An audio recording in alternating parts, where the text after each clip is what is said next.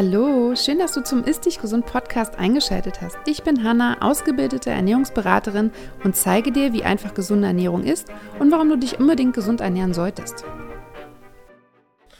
Es ist Dienstag, das heißt, es gibt eine neue Folge vom Ist Dich Gesund Podcast. Ich freue mich, dass du wieder dabei bist und diesmal habe ich wieder eine Interviewpartnerin eingeladen, und zwar Nike Thiemann. Und Nike ist Expertin für Haut und Gesundheit und das sagt auch schon viel aus. Das heißt, sie betrachtet das Thema Haut ganzheitlich und das finde ich wieder, wie du ja wahrscheinlich schon weißt, ganz wichtig. Das heißt, sie schaut sich nicht nur das Hautbild an, sondern zieht auch noch weitere Informationen aus Blutbildern oder Stuhlanalysen heran, um das Thema Haut ganzheitlich und auch vor allem Hauterkrankungen ganzheitlich behandeln zu können.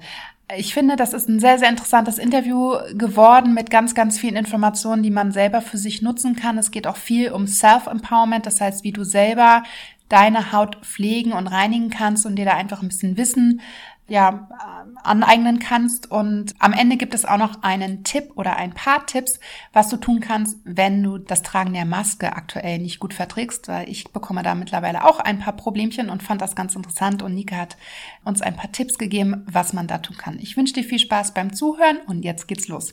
Hallo liebe Nike, danke, dass du dir deine Zeit genommen hast für dieses Interview. Ich freue mich schon, wir haben es ja schon sehr, sehr lange geplant und endlich haben wir es geschafft. Magst du mal kurz erzählen, wer du bist, was du so machst, wo man dich findet und so weiter. Ja, hallo Hanna, ich freue mich auch mega. Danke, dass ich heute hier sein darf und sprechen darf. Ja, also ich bin aktuell schon 35 Jahre alt und ich habe zwei Kinder. Ich lebe bei Bremen in der Nähe und habe dort eine Praxis, die ich auch schon seit mittlerweile sechs Jahren habe. Und ich habe mich vor sechs Jahren dem Thema Haut gewidmet, Hautgesundheit vor allen Dingen, weil ich betroffen war, bin und meine beiden Kinder auch.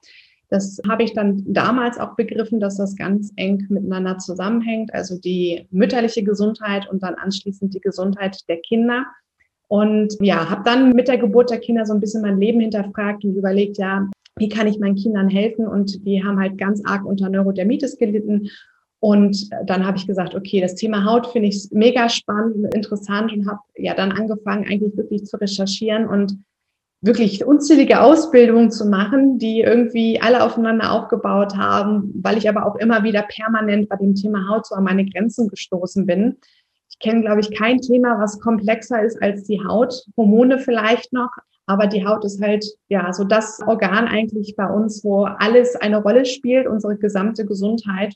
Und da muss man echt ganz schön tiefe Ursachenforschung betreiben, dass man versteht, warum unsere Haut so tickt, wie sie tickt und ja, das fand ich so herausfordernd. Ich habe schon immer die Herausforderung gesucht und genommen und habe gesagt, okay, ich werde da jetzt Hautexpertin, vor allen Dingen Haut- und Gesundheitsexpertin. Ohne den gesundheitlichen Background kann man die Haut nicht verstehen. Genau, und habe dann vor sechs Jahren angefangen, Hautkundinnen zu bekommen mit sehr vielen herausfordernden Fällen. Das war damals natürlich Neurodermitis, aber ähm, Akne auch ganz viel. Und Akne nicht nur mit 21, die habe ich eher weniger gehabt, weil ich sag mal, das geht irgendwann auch von allein. Aber so die Spätakne, gerade bei Frauen, die dann irgendwann die Pille abgesetzt haben, sind dann hängen geblieben mit ihrer Spätakne und wussten halt überhaupt nicht, was los ist. Und diese Fälle habe ich halt auch total gern gehabt und geliebt und gemerkt einfach auch, dass man da unglaublich viel und tolle Ergebnisse erreichen kann, wenn man sich wirklich ganzheitlich darauf konzentriert und nicht nur mit der reinen Hautpflege was oder Kosmetikbehandlung, was ja heute noch so die klassischen Ansätze sind und wo ich sage, ja, das kann man zusätzlich auch gern mal machen, aber das allein führt halt wirklich nicht zum Ziel. Genau. Ja, ich finde es super interessant. Also es ist sehr oft so, dass man dann immer nur so ein Thema hat, aber dass du quasi sagst, Haut und Gesundheit gehört zusammen. Und das sehe ich ja auch immer wieder. Ne? Ich habe ja viele Kunden mit Darmproblemen und ganz oft äußert sich das auch über die Haut. Und es ist halt ganz oft so, dass der erste Schritt zur Kosmetikerin geht und das quasi oberflächlich behandelt. Du warst ja auch in vielen Fällen, ne? also die richtige Reinigung, die richtige Creme ist ja auch ähm, wichtig. Da gehen wir ja später auch nochmal drauf ein. Aber ich glaube auch, wie du halt sagst, ist ganz wichtig, die Ursache zu suchen. Und die ist halt oft im Inneren versteckt irgendwo. Wie ist dein Ansatz? Wie arbeitest du denn? Wie gehst du denn vor? Wie kann man sich das vorstellen? Also der Schwerpunkt in meiner Arbeit liegt auf der Anamnese. Anamnese darf man ja so erstmal nicht sagen, aber es ist tatsächlich ja schon so, sich mit der Gesundheit auseinanderzusetzen. Wie hat alles angefangen? Was für Vorerkrankungen gibt es? Wie ist man auf die Welt gekommen? Und dieses Gespräch dauert zum Teil wirklich ein, zwei Stunden oder wird in Form mittlerweile von 17 Seiten Fragebogen durchgekämmt, durchgearbeitet, nachgeforscht. Also die Ursachenforschung ist ein absolutes Steckenpferd und dann halt zu schauen auch, okay, wie sieht's mit dem Darm aus, ne? dass man halt wirklich auch Tests macht, Analysen durchführt, eventuell dann auch eine Stuhldiagnostik macht. Ich bin auch ein bisschen aus dem Ayurveda bewandert. Auch da gucke ich mir halt an, wie sieht die Zunge aus. Zunge und Darmdiagnostik hängt ja auch mit zusammen. Also wie läuft die Verdauung? Das kann man an der Zunge ja auch schon ablesen. Dann gucke ich mir den Schlaf an, den Lebensstil an, dann die Ernährung auch. Dann schaue ich mir an, wie wird die Ernährung vertragen, weil die meisten Frauen ja durchgehend einen Blähbauch haben oder überhaupt gar nicht mehr wissen, was sie noch vertragen oder essen können. Also das Thema, was ist essbar und ja, ist bei vielen Frauen eine unglaubliche Einschränkung im Alltag, weil das einfach dominiert. Und da muss erstmal so ein roter Faden rein, ne? dass die Frauen erstmal auch verstehen, okay, so sieht jetzt mein Schrittplan aus, das muss ich machen. Diese Lebensmittel sind aktuell für mich nicht so förderlich, ja. Und vor allen Dingen auch Prioritäten abstecken. Ne? Ich bin nicht der Fan, der alles auf einmal macht. Es gibt unzählige Kurse ja auch für nur Detox, nur Darmreinigung. Dann gibt es ein Hormonreset, so das sind dann immer so ja Kurse, die also auf vier Wochen dann beschränken, wo du dann einmal den Körper extrem herausforderst. Aber man muss sich halt auch immer anschauen, in welcher Konstitution kommen die Kunden zu ein und was kann man von dem Körper halt abverlangen und dass man dann langsam in dem eigenen Tempo dann auch die nächsten Schritte langsam abarbeitet und vor allen Dingen halt nicht zu radikal. Und das ist halt das, wo ich äh, merke, es ist wichtig, dass man halt einen individuellen Fahrplan auf, aufstellt, ernährungstechnisch gesehen, weil es ist so, wir sind alles Unikate. Unsere Haut ist ein Unikat, unser Darmmikrobiom ist ein Unikat, ein Fingerprint, ja, den gibt's nur einmal so auf dieser Welt. Und äh, deswegen bin ich halt nicht jemand, der so ein fertiges Konstrukt auf alle Menschen rüberstülpt und sagt, du musst ja Antwort B, ne? Und das gilt jetzt für alle gleich, sondern Anfang, und das ist bei der Gesundheit leider so, anfangen erstmal und dann schauen, was verändert sich in der Zeit und immer wieder auch Anpassungen vornehmen. Weil vielleicht lösen sich in dem, in den ersten vier Wochen fünf Baustellen von den zehn und dann muss einfach geguckt werden, okay, warum sind die anderen fünf noch da und was muss ich vielleicht jetzt anpassen, damit die auch noch verschwinden. Also es ist tatsächlich ein Prozess. Und da gehört Hautpflege mit rein, Ernährung gehört mit rein, Darm, Entgiftung, aber vor allen Dingen auch eine ausführliche Diagnostik und ja, Anamnese. Ne? So, das sind eigentlich so die Grundsäulen und ja, Schlafqualität, Lebensstil, ne? All das. Ja. Ja, Rauchen zum Beispiel nämlich, ne? Also Rauchen hat ja zum Beispiel auch super schlechten Einfluss auf die Haut. Ne? Ja. Das sieht man ja teilweise auch richtig. Ja, absolut. Ja also die Menschen, die rauchen, die haben, also sieht man ja erst von Faltenbildung, ne? Mhm. der oxidative Stress, der entsteht, aber auch, es wissen auch die wenigsten, wenn man raucht zum Beispiel, wird ganz viel Vitamin C aus der Haut rausgeholt. Das ist mit ein Grund, warum man dann den Zerfall der Haut halt auch mit anschauen kann und sieht, dass die Faltenbildung halt viel größer ist. Menschen, die rauchen, müssen zum Beispiel oder sollten viel, viel mehr Vitamin C substituieren, weil das einfach sehr stark verbraucht wird beim Rauchen. Ja, ja. genau. Ja. Welche Funktion hat, hat denn unsere Haut so? Also klar, sie ist erstmal so die erste Schutzbarriere für unseren Körper, ne? aber warum sollten wir die Haut pflegen? Was passiert, wenn wir sie nicht pflegen? Ja. Pflegen in Anführungsstrichen ist ja auch mal. Ja, wollte ich gerade sagen. Also tatsächlich, früher sind die Menschen ja super gut klargekommen und haben sich wenig gepflegt. Ne? Da gab es ja auch noch nicht die riesengroße Bandbreite an Hautpflegeprodukten, die es heute gibt. Und ich finde, das ist eigentlich so widersprüchlich. Ne? Trotz dieses großen Angebotes haben die Menschen immer mehr Hautprobleme. Ich bin ja der Meinung, das hängt damit zusammen, weil einfach zu viel experimentiert und gemacht wird, ohne da wirklich zu wissen, was, was wirklich die Haut braucht. Aber da kommen wir, glaube ich, auch noch später einmal darauf zurück. Ja, die Haut ist ein Abgrenzungsorgan, ein Schutzorgan, so wie unser Darm ja auch. Will uns vor der Außenwelt schützen, ist eine Barriere ein Mikrobiom, was aus Bakterien, Viren besteht. Und ich sage mal, das kann man sich so vorstellen wie ein Haus auch. Und unser Haus hat ein Dach und das Dach ist letztendlich unser Säureschutzmantel. Und wenn der Säureschutzmantel nicht mehr intakt ist, sprich unsere Hautbarriere nicht mehr gut ist, weil vielleicht so viele Schlechte da sind oder die Diversität einfach nicht mehr gegeben ist, dann regnet es in das Dach rein. Also sprich ein Dachziegel fällt runter.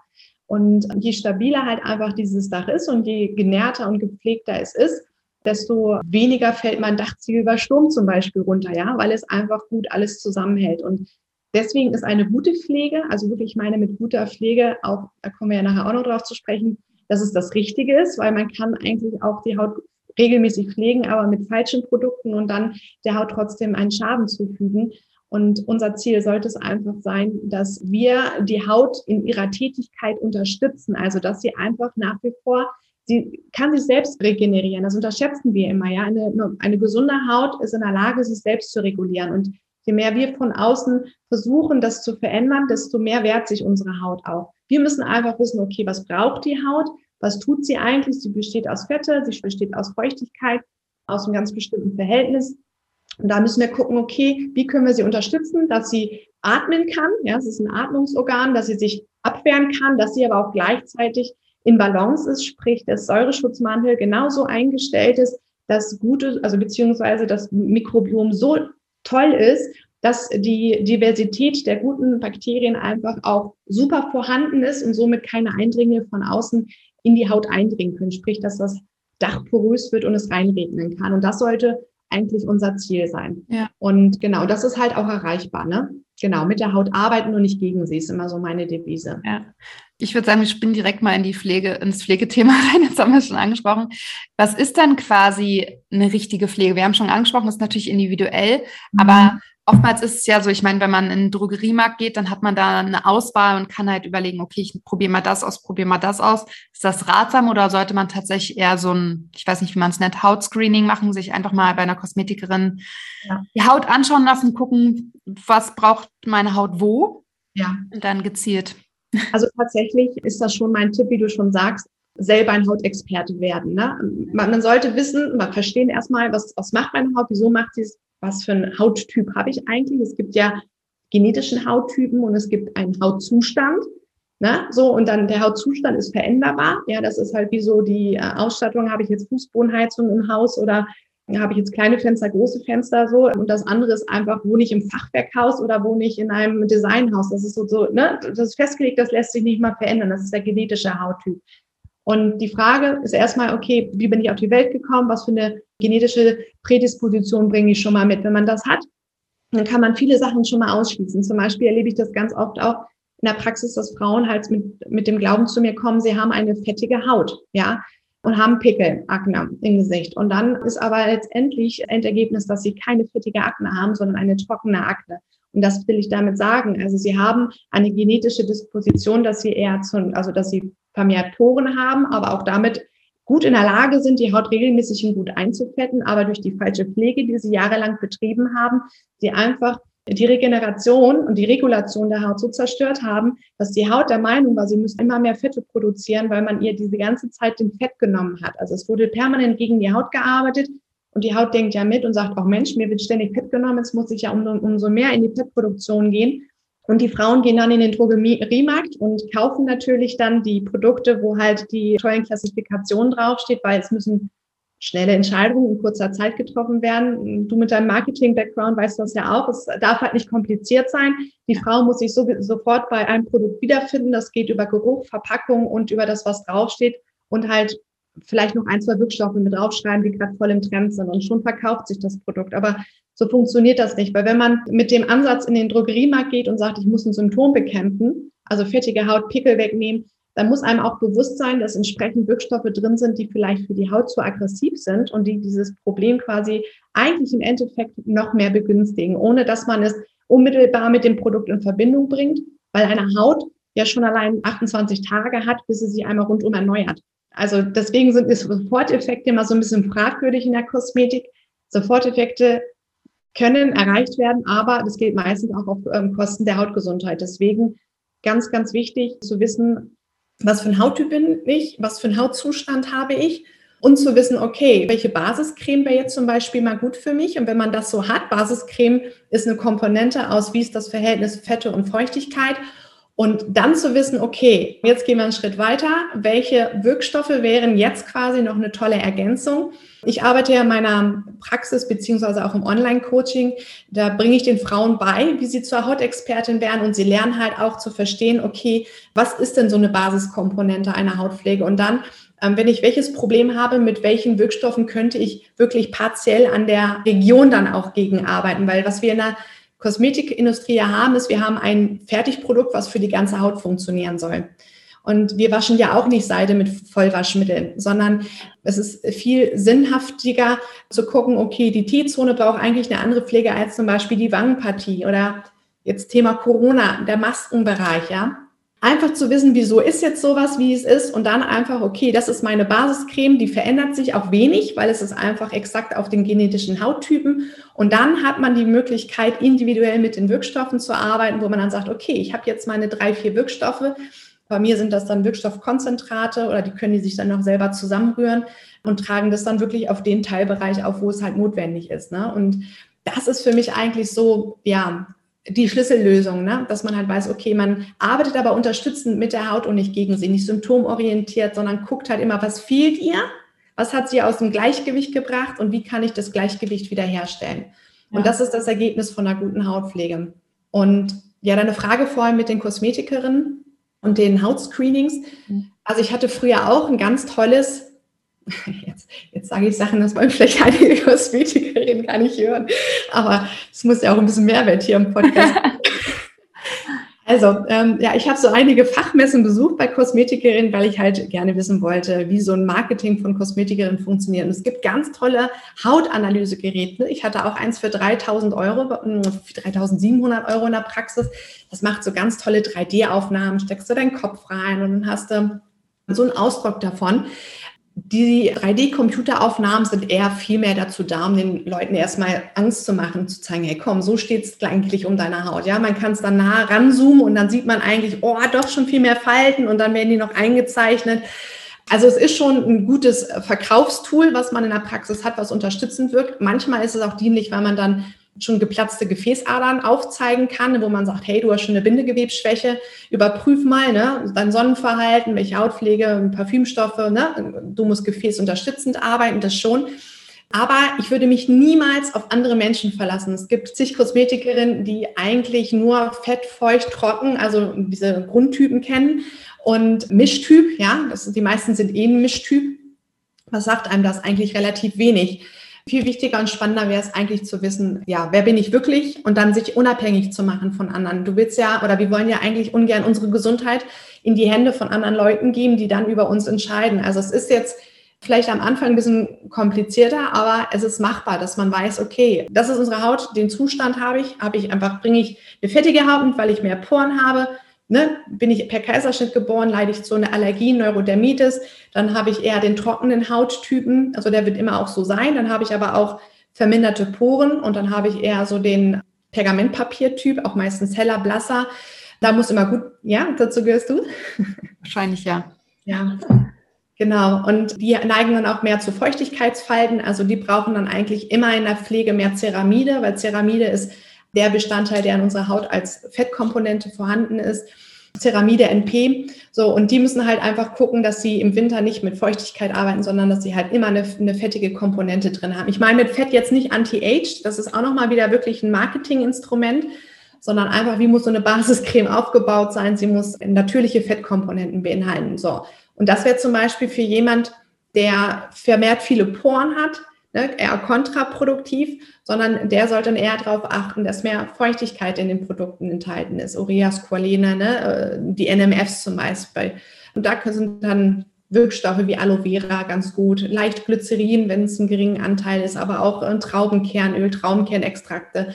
Das ähm, wären dann so ganz tolle Wirkstoffe. Alge wäre auch noch toll, mhm. äh, was man mit reintun könnte. Aber dann sollte die Basiskomponente halt nicht so ganz reichhaltig sein. Und dann gibt es halt ja, die Zustände wie Akne, Akne ist ein Zustand, Schuppenflechte ist ein Zustand, ja, Milien sind ein Zustand.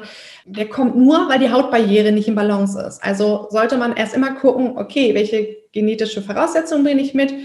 Okay, dann weiß ich, wenn ich einen Zustand habe, meine Hautbarriere ist nicht in Gleichgewicht, also muss ich gucken, wie kriege ich den Gleichgewicht wieder her, dass auch wieder die Bakterien sich wieder richtig ansiedeln, weil jemand mit Neurodermitis und Psoriasis, Schuppenflechte, die haben zum Beispiel diese Strepto, Streptococcus aureus viel mehr erhöht auf der Haut. Mhm. Und äh, das sind halt die Bakterien, die zu den Entzündungen auch in der Haut führen. Und da muss man halt gucken, ein gesundes, ausgeglichenes Hautmikrobiom ist genauso wichtig wie ein gutes Darmmikrobiom. Spielt da wie immer alles zusammen, definitiv. Immer, äh, genau. Du hast gerade von Entzündung gesprochen. Ich habe die Erfahrung gemacht, dass Kaffee, also das Koffein ganz oft dazu auch führt, dass die Haut so ein bisschen, also dass einfach diese Teigproduktion aktiviert wird.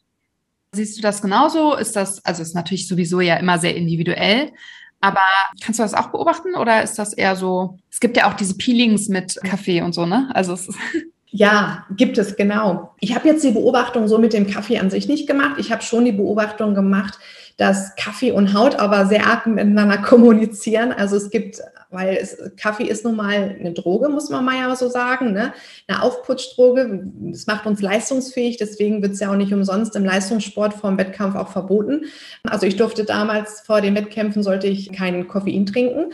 Ist auch verboten vor hohen Wettkämpfen, ähm, weil es einfach unser zentrales Nervensystem stimuliert. Ja, und alles, was stimuliert, kann sich in irgendeiner Art und Weise auf unser Hautgleichgewicht auswirken. Also mit dem, dass es fettiger wird, kann ich jetzt nicht beobachten. Ich würde aber sagen, dass es gerne damit in Verbindung gebracht wird, weil unsere Haut ab 12 Uhr, also wir haben ja auch, so wie wir einen Zirkadienrhythmus haben, hat unsere Haut ja auch einen Rhythmus und alle Studien, die mit der Haut gemacht werden, werden immer morgens um 10 gemacht und nicht um 16 Uhr, weil ab 12 sozusagen die Fettproduktion, also da gibt die Haut quasi Hautfeuchtigkeit aus der Haut ab. Und deswegen ist ab 12 der Fettglanz immer am höchsten und die T-Zone fängt an zu glänzen. Jetzt ist die Frage, wie viel Fettglanz entsteht und wie kann man das noch reduzieren. Es hängt häufig mit der Hautpflege zusammen, sprich, wenn die Hautbarriere nicht im Gleichgewicht ist, sprich, die Türen sind offen, ja, unser Dach hat ein Loch, dann bedeutet das ja auch im Umkehrschluss, dass die Wärme, die wir haben in dem Haus, ja, durch Fußbodenheizung ja auch aus dem Haus hinausgeht. Mhm. Ja, und das ist die Haut, unsere Hautfeuchte verlieren wir durch unsere nicht intakten Hautbarriere und das wird in Form von Hautglanz, Fettglanz auf der Haut wahrgenommen. Also eine gute Haut schafft es quasi die Feuchtigkeit in sich zu behalten und nicht zu stark zu glänzen. Ein gewisser Glanz ist aber normal, weil das einfach der Rhythmus unserer Haut ist. Wie gesagt, von 12 bis 16 Uhr ja, haben wir einen stärkeren Hautglanz, der nimmt dann aber auch irgendwann wieder in der Nacht, wird es dann wieder weniger und morgens ist er am geringsten. Deswegen würde ich dann eher sagen, dass es vielleicht ja. nicht mit dem Kaffee direkt zusammen, sondern mit der Tageszeit. Ja. Das bringt mich zur nächsten Frage. Wann ist eigentlich die Haut normal? Also was ist eigentlich normal? Ist es normal, dass wir manchmal einen Pickel haben? Sollte das nicht vorkommen? Ist es also... Sehr gute Frage, weil bei Instagram hat man ja das Gefühl, keiner ist mehr normal, ne? wenn man die wenn man sich die ganzen Filter anguckt. Ja, diese Wahrnehmung, die, die wirklich die Selbstwahrnehmung und das, was wirklich die Fremdwahrnehmung ist, in den letzten sieben Jahren krass, krass auseinandergegangen, was das Hautbild anbelangt. Es outet sich ja kaum prominenter über seine schlechte Haut. Ich selber kann euch aber da draußen jetzt alle beruhigen. Ich habe so einige prominente Influencer auch mit denen gesprochen, die nur mit Filtern arbeiten, die mich angeschrieben haben, weil sie extrem unter Hautprobleme leiden. Und wenn man sich deren Bilder anschaut, dann würde man das nicht denken. Das eine ist, das ist die echte Welt und das andere ist die, ja, muss man schon sagen, einfach die Fake-Welt. Eine, eine normale Haut ist nicht konstant gleich gut, ja, so wie es unser Darm auch nicht ist. Und so wie unsere Gesundheit auch nicht ist, ist es ein Zustand, den wir gucken müssen, dass wir den aufrechterhalten. Und dafür müssen wir was tun. Und wenn wir einige Dinge schleifen lassen, und körperlich nicht in Balance sind, also wie gesagt, ist unser Körper, unsere Gesundheit nicht in Balance, dann ist es unsere Haut ja auch nicht, weil es ist ja auch ein Entgiftungsorgan. Und deswegen sollte man dankbar sein über, sag, jeden einzelnen Pickel, weil dann weiß man, man es funktioniert noch alles. Wahnsinn. Ja, vor allem wir als Frau mit unserem Zyklus, ja. ja. Ich sage immer, es sollte nicht schmerzen, es sollte nicht jucken, es sollte nicht brennen. Wenn man all diese Beschwerden hat, ja, dann ist es nicht mehr normal. Also der ein oder andere Pickel, natürlich ist der normal und ich weiß nicht, das kennen, glaube ich, die meisten, wenn man einfach mal zu sehr in die Süßigkeiten-Tüte gegriffen hat, dann kriegt man zwei, drei Tage später zeitverzögert einfach vielleicht mal den einen oder anderen oder wenn man den Bleistift oder die Hand die ganze Zeit ansetzt an die Haut, ja, äh, oder man ist auf einem Meeting, auf einer Konferenz, ist viel geflogen, das merkt man, das sieht man der Haut sofort an. Und das ist auch normal, ja. Also es ist normal, dass wir uns ansehen können, ob wir gut geschlafen haben oder nicht und ob wir uns gut ernährt haben oder nicht. Ja. Aber was nicht normal ist, was ich in der Praxis auch immer wieder erlebt habe in den sechs Jahren, dass immer mehr Frauen tatsächlich in jungen Altern schon unter der Rosacea, Rosacea, Rosacea, wie auch immer man das aussprechen Ich weiß auch immer nicht. ich auch nicht, das sagt auch irgendwie jeder anders. Ähm, genau, dass immer mehr junge Frauen darunter leiden. und da gibt es, ich habe ja auch mit Hautärzten gesprochen darüber man vermutet, dass es schon auch mit den Make-up-Trends zusammenhängt. Ne? Also die kommen ja meistens aus China und Korea. Die haben ja die ganzen, die sind ja, was so Make-up anbelangt, äh, die Vorreiter und auch was apparative Kosmetik anbelangt. Und die haben ja dann immer neueste Techniken mit sieben Schichten auftragen und ganz stark äh, abdecken. Jetzt gibt's gerade noch das, nicht das Mikroneedling, sondern da werden Pigmentierungen in die Haut einpigmentiert, damit man ebenmäßigen Teint hat. Es wird so viel veranstaltet mit der Haut, ähm, einfach um ebenmäßig auszusehen. Und das geht immer schon auf Kosten der Hautgesundheit. Und die Zielgruppe sind junge Mädchen. Ja, auch immer mehr junge Frauen nehmen Hyaluron mit 25 und sind stolz, dass sie Botox in der Stirn haben es werden zu viele Experimente gemacht mit der Haut und auch die Kosmetikbehandlungen, die vielleicht mit Soforteffekten werben, führen dazu, dass einfach die Zellteilung immer schneller vonstatten geht und eine immer schneller vonstatten gehende Zellteilung führt auch automatisch dazu, dass irgendwann die Haut schneller altert. Ja? Deswegen muss man halt immer hinterfragen, wie wichtig sind einem diese Soforteffekte. Irgendwann sieht man plötzlich radikal älter aus. Und ja, Rosatia ist ein Thema, was immer mehr junge Frauen haben männliche Gesichtsbehaarung, hm. haben immer mehr junge Frauen. Da können wir nochmal ein extra Thema drüber machen. Mit dem ganzen Östrogen in äh, Lebensmitteln und im ganzen Lebensstil, was hormonell ja echt äh, verseucht ist mittlerweile und wir uns da kaum noch gegen wehren können. Aber auch schon ja, die Belastung der Eltern, ja, waren die gute Entgifter, schlechte Entgifter, Autoimmunerkrankung, also männliche Körperbehaarung, Pickel, die ja dann auch wieder mit männlichen Körperbehaarung einhergehen, weil das Testosteron erhöht ist, mhm. Autoimmunerkrankungen und äh, die Rosatia, Schuppenflechte, Neurodermitis, also alles ne, nimmt in den Industrieländern enorm zu. Und es ist schon sehr beängstigend, weil Statistiken ja auch schon sagen, dass fast jedes zweite Kind mit einer atopischen Veranlagung, also atopisch heißt eine Tendenz zu Allergien und trockener Haut. Es gibt Atopiker, die sofort ganz radikal Neurodermitis haben und auch Asthma. Mhm. Und dann gibt es welche, die haben einfach nur eine, wie du vorhin schon sagtest, eventuell eine Neigung zur trockenen Haut, aber auch da ein erhöhtes Risiko auf Probleme mit den Bronchien- und Atemwegsinfekten zu bekommen, aber auch Entgiftungsstörungen und ja, Darmproblematiken dann her, ne? Asthma und ähm, das hängt immer dann mit dem Darm zusammen. Ja. Ich finde auch Neurodermitis kommt echt, also bei mir ist es so, ich, ich hatte keine Neurodermitis, aber sehr, sehr trockene Haut. Also ich, ich weiß ja. nicht, ob man das Vorstufe nennen kann, aber ich war auf jeden Fall, mhm. glaube ich, knapp dran vorbeigekratzt. Und das ja. ist auch immer noch so bei mir tatsächlich, zum Beispiel, dass ich mich nach dem Duschen sofort eincremen muss. Sonst juckt meine Haut. Also ich brauche halt unheimlich viel Creme. Also auch, auch da gibt es einige Studien zu. Ich kann dir die Studien jetzt nicht benennen. Wenn dich das interessiert, kann ich sie dir aber noch ähm, per E-Mail schicken und du kannst sie sonst auch verlinken dazu. Es wurde mit kleinen jungen Babys eine Studie gemacht, die nach der Geburt äh, mit kalkhaltigem Wasser gereinigt worden sind. Und dann gab es Babys, die ähm, wurden halt nicht so oft gewaschen. Ne? Also Babys, die wurden mhm. täglich gewaschen. Und gerade bei dem Hautmikrobiom als kleines Säugling hat man auch nicht den Schutzfilm. Mhm. Und die Kinder, die in den ersten Jahren bei dieser Studie mitgemacht haben, haben äh, fast alle Neurodermitis trockene Haut entwickelt, weil das Leitungswasser ja, je nachdem, wo man wohnt und wie kalkhaltig das ist, sehr negativ auch unseren Säureschutzmantel beeinträchtigt, ja. Und das führt dazu, dass wir starken Juckreiz kriegen. Also ist es gar auch nicht gesund, einfach nur zu duschen, sondern die Duschzeit einfach wirklich aufs Minimum zu beschränken und Kinder so wenig wie möglich zu duschen. Ja. Also Hygienezwang, jeden Tag muss man Baby gut riechen ist eins ja, der besten Sachen, die man machen kann, wenn man möchte, dass es später Hautprobleme kriegt. Ne? Ja. Also es kann am, tatsächlich am Kalkwasser liegen und ich habe die Erfahrung in der Praxis gemacht, dass viele Kunden nicht gut klarkommen mit Leitungswasser und deswegen gibt es bei mir auch zwei Produkte, die nicht in Verbindung, wo, das, wo diese Gesichtshaut nicht mit Wasser abgereinigt wird, sondern ausschließlich mit einer Reinigungsmilch, die auf der Haut gelassen wird, okay. weil einige sofort aufblühen danach, ne? weil sie sofort allergisch auf Wasser reagieren. Ja, krass. Ja. Ja, super interessant. Ach ja. Ja, also ich finde auch, dass Neurodermitis habe ich jetzt auch in meinem Freundeskreis echt viele Kinder, die echt Neurodermitis haben. Und ich meine, na, da liegt ja auch, na, wie du gesagt hast, wie war die Geburt, wie ist die genetische Veranlagung und so weiter. Du machst ja die Anamnese, hast du ja schon gesagt. Das heißt, du machst auch, auch mal eine Stuhlprobe und so weiter. Aber wie gehst du gerade so bei Neurodermitis? Ich finde, im Gegensatz zu Schuppenflechte ist es noch ganz gut also einfacher zu handhaben tatsächlich. Ich finde, der Körper reguliert das schneller und einfacher. Aber wie gehst du da vor? Weil das ist ja oftmals auch nicht nur im Gesicht, ne? Das ist ja auch in den Knien, am ganzen Körper. Ich meine, Schuppenflechte ja auch, aber es ist. Ja, bei Neurodermitis ist die Vorgehensweise fast eigentlich so die gleiche wie bei allem auch. Nur der Unterschied bei Neurodermitis oder äh, Schuppenflechte oder Akne ist eigentlich, dass die Haut einen Gendefekt hat. Also es fehlt einfach ein Enzym, was halt die Germalinolylsäure richtig herstellen kann, um ähm, die Hautbarriere zu stärken. Und deswegen ist die Hautpflege schon zum Beispiel schon mal das absolute A und O. Mhm. Und dann spielt aber auch eine Rolle, wann hat die Person das Neurodermitis gehabt? Ne? Häufig ist ja so Kinder wie meine Kinder, wenn man das in den ersten Jahren hat, dann heilt das ja ganz gut ab. Mhm. Dann, wenn man rechtzeitig den Fokus auf den Darm legt und den aufbaut in den ersten drei Jahren, da kann man ja noch das Darmmilieu noch verändern, nach den ersten drei Lebensjahren halt nicht mehr. Aber die Vorgehensweise besteht bei Neurodermitis tatsächlich schon in der richtigen konstanten Hautpflege, aber auch in der richtigen antientzündlichen Ernährung.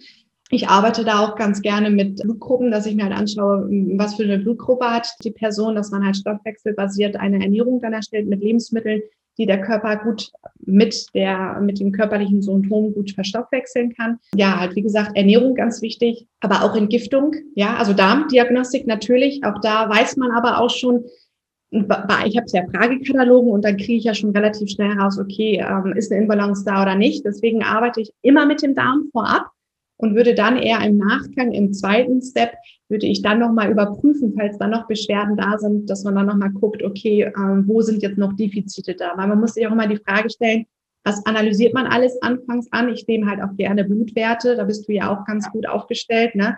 Dass ich mir ein Blutprofil geben lasse und schaue, wo, wo fehlen eventuell auch Stoffe, wie sieht es mit der Schilddrüse auch aus.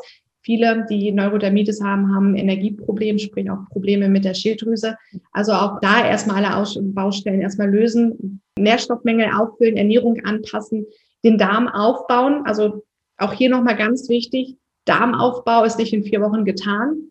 Also auch das denken die vielen, die machen super schöne Einläufe und mh, mm, ernähren sich gesund mit darmfreundlichen Lebensmitteln und zack, nach acht Wochen ist alles wieder beim selben. Neurodermitis ist ein Fall, da weiß man, und bei Schuppenflechte auch, dass bestimmte Bakterienstämme nicht vorhanden sind. Und das dauert zum Teil wirklich sechs bis zwölf Monate, bis der Darm wieder einigermaßen gut besiedelt ist, dass er, ja, dass die Darmschleimhaut sich regeneriert hat. Und da kommt es tatsächlich auch auf eine konstante und disziplinierte Ernährungsform an, je nachdem, wie arg der Darm angegriffen ist, können tatsächlich auch vereinzelte Formen von Gluten manchmal echt wieder die Darmschleimhaut sofort zur Entzündung bringen, gerade so mit äh, Weizenprodukten. Und es kann dann echt dann wieder drei, vier Schritte zurückwerfen. Also ja, eigentlich beginnt alles mit der richtigen Ernährung und äh, wird auch niemals aufhören mit der richtigen Ernährung, weil das ist so der wichtigste Baustein. Und dann kann man ja Nachkontrollen machen. Was ich zum Beispiel auch ganz gern mache bei Neurodermitis ist HPU, mhm. dass man nochmal auf HPU testet, weil dieser Test ist erstens gar nicht so teuer und zweitens weiß man dann einfach oder kann dann die Empfehlung halt aussprechen, sagen, hey, du solltest dein Leben lang einfach Zink und Vitamin B6 und Mangan substituieren, weil dein Körper eine gewisse Entgiftungsstörung hat und du immer Mängel hast und wenn du die hast, wirst du nie ein guter Entgifter sein und die Haut ist unser Entgiftungsorgan. Also wenn die Leber, die Niere wenn wir nicht gut ausscheiden können, wird es über die Haut ausgeschieden. Ja. So, ne? Und dann Neurodermitis, mh, mm, ja, da muss man halt auch tatsächlich gucken, Schimmelbelastung zu Hause, ja, wie ist das Umfeld? Ja. Auch wird häufig auch total gern vergessen. Also echt gucken, seit wann hat man Neurodermitis, wann ist es aufgetreten? Ja, und dann die neurologische Komponente, ne? Mhm. So, also das Thema, wie stark bin ich mit mir im Rein, wie glücklich und zufrieden bin ich? Der Stress ist ja nicht immer negativ, ja. Es wird immer äh, empfohlen, oh, ich bin so, ich bin so sehr gestresst, ich muss jetzt alle Stressoren weglassen. Das meine ich überhaupt gar nicht. Stress gehört zum Leben dazu, ist auch wichtig. Nur die Wahrnehmung für Stress sollte überdacht werden und es muss geguckt werden, wie ist der Umgang damit. So, die Stresstoleranzgrenze ist bei Menschen mit Neurodermitis und auch bei Schuppenflechte extrem low. Also die haben sind sehr sensibel, reagieren schnell, was auch häufig ähm, bei HPU der Fall ist, also den stoffwechselbedingten Entgiftungsstörern. Von dem her Blut ruhig immer durch regelmäßig checken lassen, Selenhaushalt, Schilddrüse checken lassen, Darm dann irgendwann im Step auch, ne? Aber man kann ja nicht alles am Anfang machen. Es baut alles auf ja. auf. Ja, und es ist ja auch wieder, es hängt halt alles zusammen. Und du hast gerade auch nochmal, finde ich, ein schönes Thema angesprochen, Stress. Ich finde Stress und Haut da merkt man auch sehr, sehr schnell, dass man gerade, also wie du halt gesagt hast, eine Stress gehört dazu, ist eine wichtige, die Stressbewältigung ist eine super wichtige Funktion von unserem Körper und so weiter. Und es ist normal, dass wir Stress haben, aber die Frage ist halt, ob es normal ist, im Dauerstress zu sein. Und es ist ja mhm. mittlerweile auch so ein bisschen so, ah, ich bin so busy, ne? Ich bin, ich bin wichtig, ich habe Stress. Und das ist, glaube ich, ein Thema, was überhaupt nicht gesund ist, weil es ist halt, kannst stressige Phasen haben, aber du brauchst halt auch Regenerationsphasen, wo du quasi aus dem Sympathikus rausgehst in den Parasympathikus. Und ich finde, Stress und Haut hängt total eng auch zusammen. Und das sieht man auch immer wieder. Also gerade bei meinen Kunden, die wirklich auch Hautprobleme haben, wenn man dann am Stressmanagement arbeitet und am Mindset arbeitet, merkst du auch, dass die Haut deutlich besser wird. Ne? Das ist äh, 100 Prozent bin ich dabei dir. Und das mit dem Dauerstress ist auch eine Zivilisationskrankheit geworden. Also ich weiß, aber es ist aber auch meistens selbst gemacht. Ne? Also wir, wir denken, dass wir, wenn wir gefragt werden, wie es uns geht, muss man mal so hinhören, da sagt jeder, oh ja, also alles total stressig. komme ich fast immer gesagt. Ne? Und letztendlich ist es ja selbstgemachter Stress und einfach schon die, die, das Bewusstsein darüber ist, was ist denn wirklich notwendig? Ja, mache ich die Dinge freiwillig? Ja, dann ist es ja, ist es schon wieder kein Widerstand und dann macht man es ja auch gerne. Aber ganz häufig muss man darauf achten, wie man die Dinge formuliert. Ja, ich muss. Ja, das, wenn man das Wort müssen verwendet, erstmal muss man generell gar nichts. Das sind alles freie Entscheidungen. Ja, und äh, ja, wenn man sagt, ich muss zur Arbeit, ähm, dann, und die Arbeit zieht mir so viel Energie und dann muss man, sollte man sich hinterfragen, was für Alternativen gibt es dazu, ja, weil genau, Zufriedenheit ist halt das A und O, ne? Für sich sorgen. Ne? Viele vergessen sich halt einfach selber und funktionieren nur noch. Und das, und das schleicht sich ja auch so ein, ne? Das ist ja oft so, dass, dass man ja. am Anfang damit echt gut klarkommt, auch jahrelang. Das war bei mir auch ja. so. Und irgendwann sagt der Körper halt so, nee, das ja. ist Schluss. Und dann ist es halt oft zu spät. Und dann diese ganzen Routinen und so weiter, die man, die man jahrelang quasi aufgebaut hat, äh, zu ändern, das ist halt schon anstrengend und braucht auch viel Willenskraft und so weiter. Und deswegen finde ich es ganz wichtig, diese Awareness, ne, dieses, diese Achtsamkeit dafür ist total wichtig. Die meisten wollen ja eine Wunderpille, sag ich ja auch mal. Es gibt, die gibt's halt nicht. Ne? Wenn man etwas verändern möchte, muss man an seinem Verhalten etwas verändern. Wie du halt auch gesagt hast, es gibt so viele Komponenten, die auf unsere Gesundheit einspielen und da muss man halt einfach auch bereit dazu sein, Dinge sein zu lassen oder neue Dinge ins Leben zu holen. Ganz wichtig.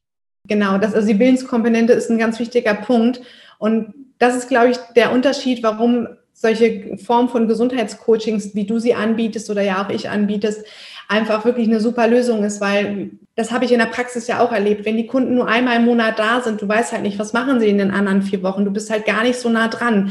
Und äh, auch bei den Ärzten, es wird ja nicht berichtet, wenn etwas nicht läuft, ja. Und im Coaching bist du halt so nah an deinen Kunden dran, dass du halt genau weißt, okay, hey, wo hakt's? Weil wir wollen ja dafür sorgen, dass wir denen diese Umstellung, äh, die, das, ja, den Lifestyle-Changing, die wollen wir denen ja wirklich so leicht wie möglich gestalten. Und es kann sich auch leicht anfühlen. So diese ganzen Vorurteile mit Verzicht und anstrengend und schwierig, finde ich, sollte man schon mal auf Eis legen, wenn man einfach da eine Person hat, die einen da begleitet, dann, dann muss es nur wollen. So, und dann kann man über die Routine es relativ schnell eigentlich hinbekommen. Zumindest ist das so die Rückmeldung, die ich auch bei mir im Coaching habe, dass so gerade diese mit dem, mit der Ernährungsumstellung häufig erstmal, oh Gott, ja, wie? So, ne?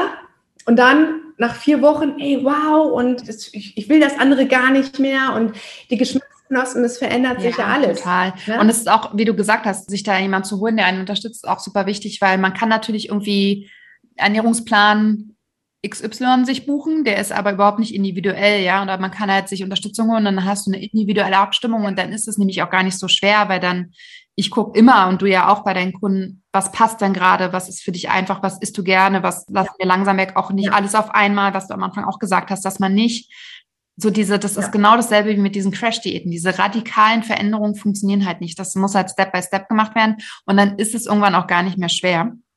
Aber genau, aber alles steht und fällt mit der Kommunikation. Also muss ich auch dazu betonen, der Erfolg hängt tatsächlich dann von den Frauen selber auch ab, wie sie es umsetzen und wie sie gut sie auch kommunizieren, weil wir als Coach können halt nur so gute Anleitungen geben, wie wir auch die Rückmeldungen von den entsprechenden Personen haben. Und deswegen habe ich gesagt, möchte ich das Coaching, und ich glaube, es ist bei dir ähnlich aufgebaut, so machen, dass man die Möglichkeit hat, auch zwölf Stunden lang in Kontakt zu treten und mitzuteilen, wenn etwas nicht läuft, so dass man halt auch ne, entsprechend schnell reagieren kann.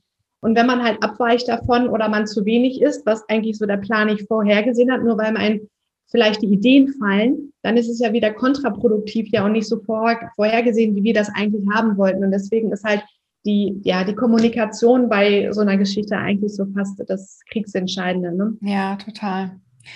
Du hast ja. vorhin noch ein Thema angesprochen, was ich super interessant finde, weil ja. da fange ich jetzt langsam nämlich auch an, Probleme zu haben. Thema Maske. Und viele haben ja schon sehr lange quasi in einem, im Mundbereich dann die Probleme.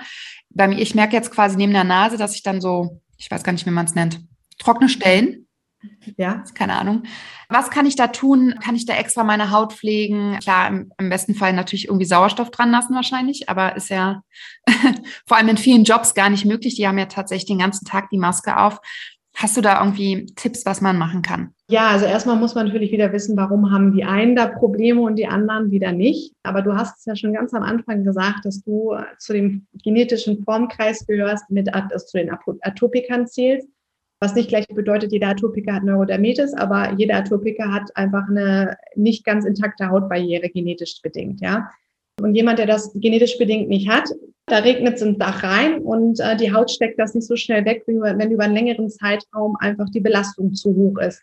Das heißt, für einen gewissen Zeitraum mag das mit der Maske vielleicht ganz gut sein und äh, die Haut kann das gut wegstecken, aber irgendwann sagt sie, also ihr wollt mich doch alle veräppeln hier, wie soll ich das denn konstant schaffen, hier ein gutes Milieu zu schaffen? Dann irgendwann bricht sie ein und es entstehen Entzündungen und Trockenheit. Also die Maske begünstigt einfach ein, oder führt dazu, dass man ein, Hautes, ein feuchtes Hautmilieu hat, Hautklima hat, was natürlich die schlechten Bakterien erstmal total gerne mögen. Ne? Dann durch das Reiben. Also es ist erstmal auch ein Reiz von außen, der auf die Haut einwirkt, wo permanent dann auch oben von der Haut etwas abgetragen wird, was vielleicht erstmal nicht vorgesehen ist. Mechanischer Reiz kann, kann man vielleicht gleichsetzen mit der Mikrothermabrasion. Da werden ja auch kosmetisch gesehen künstliche Hautschichten abgetragen. Die Haut danach ist extrem empfindlich, trocken und muss viel stärker gepflegt werden eine Haut, die diese Störung hat, kann sich nicht so schnell wieder regenerieren davon. Also deine Frage war, was kannst du machen?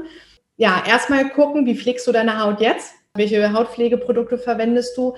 Also auch da sage ich immer, ProCheck finde ich ist so ein ganz guter Dienstleister, wo man mal einfach die Hautpflegeprodukte auch auf die Hautpflegeinhaltsstoffe überprüfen kann. Und für mich gehört halt nichts in die Creme rein, was nicht hautidentisch ist. Ähm, dazu gehören einfach Silikone, Parfümstoffe, Emulgatoren.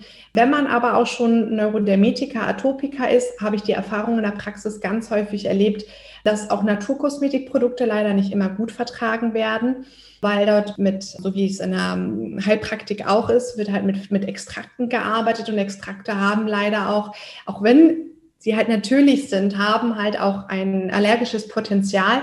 Und je mehr auch da gibt es Zusammenhänge zwischen den zunehmenden Kontaktexemen und zwischen den ähm, ja, Naturkosmetikprodukten. Also da vielleicht nochmal eher auf, wenn man zu Problemen neigt, vielleicht auf naturidentischen, synthetischen Produkten gehen und gucken, dass synthetisch heißt nicht immer gleich schlecht. Mhm. Es gibt auch gute synthetische Produkte, die keine schädlichen Inhaltsstoffe verwenden. Ich möchte jetzt hier keine Werbung machen, aber die gibt es und nicht nur die, die ich vertreibe, sondern da gibt es auch noch andere Hersteller, die sich das zum Steckenpferd gemacht hat. Ich werfe jetzt einfach mal DMS als Schlagwort rein. Es gibt einen Hersteller, der sich das patentieren lässt, der das quasi auf den Markt gebracht hat, aber es gibt auch da diesbezüglich schon ein, zwei andere Hersteller, die zum Beispiel mit Lecithin, das Phosphatidylcholin arbeiten und das ersetzt Emulgatoren. Und Emulgatoren werden sonst immer in Hautpflegeprodukten eingesetzt, um einfach ähm, die Wasser- und Ölkomponente miteinander zu vermischen. Das geht nur mit Emulgatoren, aber Emulgatoren haben halt auch die Nebenwirkung, dass sie die Hautbarriere schwächen.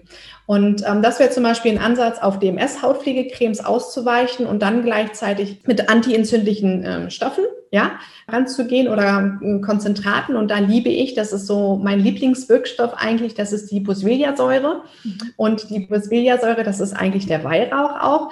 Und die führt dazu, dass letztendlich ein ganz bestimmtes körpereigenes Enzym, was für die Entzündung verantwortlich gemacht wird, das 5-Lipoxygenase, dass das gehemmt wird und wirkt deswegen antientzündlich. Also ja. ich kann halt den Wirkstoff Boswellia da super gut empfehlen, den dann drauf zu tun oder Acelainsäure wirkt ja auch antientzündlich, ja, wobei, wenn man nur antientzündlich arbeitet, dann arbeitet, wie, wie gesagt, nur gegen das Symptom. Also die Priorität Nummer eins sollte es in dem Moment sein, die Hautbarriere zu stärken und vielleicht einfach nochmal eine andere Komponente, eine andere Basiscreme zu wählen, die halt noch mehr Ceramide, Ceramide NP sollte so für euch jetzt das Stichwort sein, okay. das zu verwenden. Okay, genau. Wir, wir schreiben das alles in die Show Notes. Genau. Ach, und ein wichtiger Punkt noch Make-up, das wird auch ver vergessen. Ne? Also wir arbeiten jetzt ja immer mit Hautpflege und tun alles. Und auch da achtet halt echt auf euer Make-up, was ihr verwendet, ähm, nicht zu stark okklusiv ist, Mineralöl beinhaltet, was auch wieder dazu führt, mineral- und okklusiv wirkende Inhaltsstoffe führen sich die schlechten Bakterien halt auch nochmal wohl. Ne? Da gucken, dass es haut hautfreundliches Make-up dann ist. Okay. Ja. ja.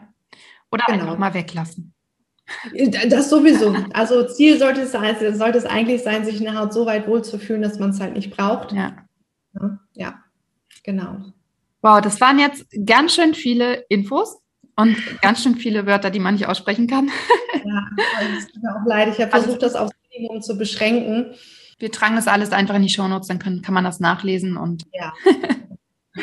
also manchmal geht es ja nicht anders, ne? Man ist, ja. heißen halt, wie sie heißen. ja, richtig. Genau, also die Haut ist halt einfach ein Phänomen und braucht halt einfach Zeit, ja, weil es macht halt keinen Sinn, nur auf die Haut zu achten. Ne? Ja, ja, das stimmt. Ja, und ein Verständnis dafür zu haben. Und dann äh, kriegt man tatsächlich jedes Hautproblem gut in den Griff. Ja, das eine schneller, das andere braucht noch mehr Zeit. Ja. ja, Geduld ist, finde ich, sowieso immer ganz wichtig. Ne? Es wird ja auch von den Medien oft so in zwei Wochen sieben Kilo abnehmen, in zwei Wochen das. Das ja. ist halt utopisch. In zwei Wochen passiert da halt, also da kann was passieren, da passiert auch was, aber halt nicht die komplette Heilung. Das ist einfach Nee, die Heilung nicht. Das steht ja dann, glaube ich, auch nicht im Vordergrund, ne? ja. ne? sondern das, da sind wir wieder beim Soforteffekt und ja. auf Kosten der Gesundheit dann genau. eventuell. Von daher, Geduld ist immer ganz wichtig und mit dem Körper arbeiten, das hast du ja auch schon gesagt, und mit der Haut arbeiten, nicht dagegen. Mit der Zuversicht, einfach auch daran an sich glauben, dass es einfach auch klappt. Ne? Viele Frauen haben zig Versuche gehabt, haben irgendwann so die Hoffnung vielleicht verloren, dass es halt doch nicht klappt und finden sich damit ab und das ist auch schon mal eine schlechte Voraussetzung. Ne? Man muss halt an den Selbstheilungskräften ja auch arbeiten, man muss sie aktivieren und das spielt einfach auch die Vorstellung ne, eine ganz wichtige Rolle, einfach sich vorzustellen, als ob das einfach das Ergebnis schon eingetroffen ist. Ja, ja, Mindset ganz wichtig. Ja, Sehr genau. schön. Das war ein sehr, sehr interessantes Interview. Vielen, vielen Dank für die ganzen Infos und deine Zeit. Ich glaube, da können wir viel von nutzen. Und genau, wir verlinken auch nochmal deine ganzen Infos, dein Instagram-Account, deine Website, mhm. deine Praxis und so weiter. Das heißt, wenn ihr Interesse habt, dann könnt ihr Nika auf jeden Fall kontaktieren. Und dann wünsche ich dir noch einen schönen Tag und bis bald. Bis bald. Tschüss.